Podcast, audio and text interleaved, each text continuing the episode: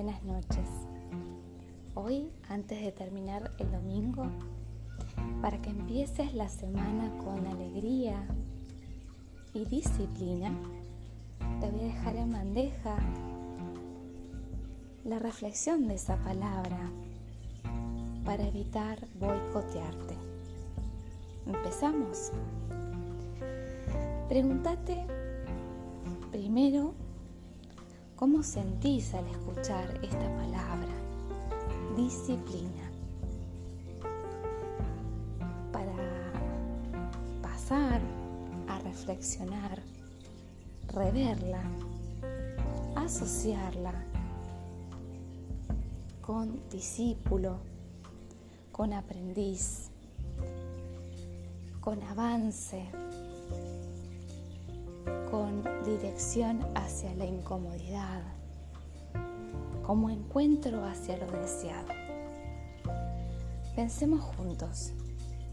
Gracias a la disciplina logramos lo que queremos. En los boicots, tanto de dietas, de no estudiar frente a un examen o de no presentarse, no ir a una entrevista de trabajo deseada, etc. En esas huidas o escapadas de la realidad, los deseos no se pueden manifestar. Y no te hablo desde la ley de atracción para que ya cumplas tus objetivos, no.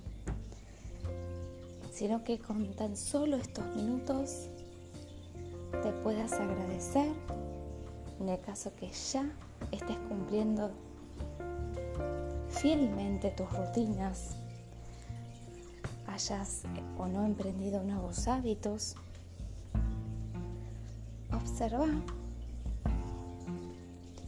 si estás conservando la disciplina en lo que te has propuesto en los últimos meses.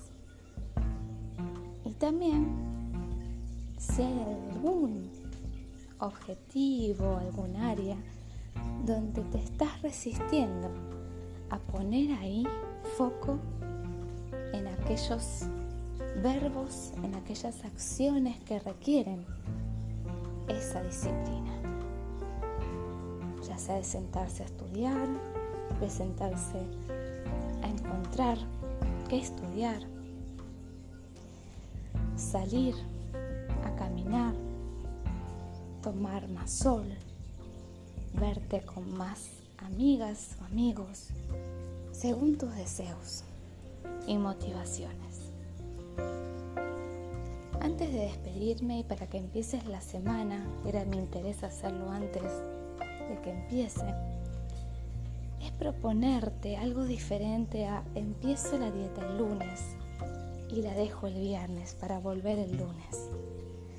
¿Qué pasa si vemos la vida desde una filosofía en la cual no falte, en la cual no te tengas que poner en menos, en déficit para lograr algo y ahí llenarte y ahí felicitarte? porque te va a generar tanta ansiedad que ahí va a venir de nuevo el boicoteo y la imposibilidad de cumplir con tus disciplinas. Hasta aquí vamos a ir terminando para que te puedas servir de esta bandeja y agarrarla y utilizarla con los recursos que ya tenés para darte cuenta de la importancia que tiene posicionarte en la vida desde una sensación de me siento bien con lo que hay. No es tan grave ese pensamiento amenazante. Al salir de esa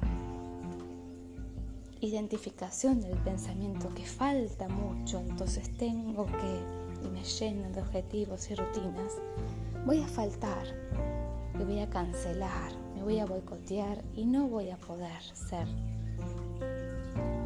disciplinado, disciplinada. Y por último, fíjate si esa palabra, si es pesada, si suena a que hay que rebelarse, la podés cambiar como una filosofía de vida que si un día no lo haces, bueno, te estarías amando un poco menos, como si cada acto te acerca al amor.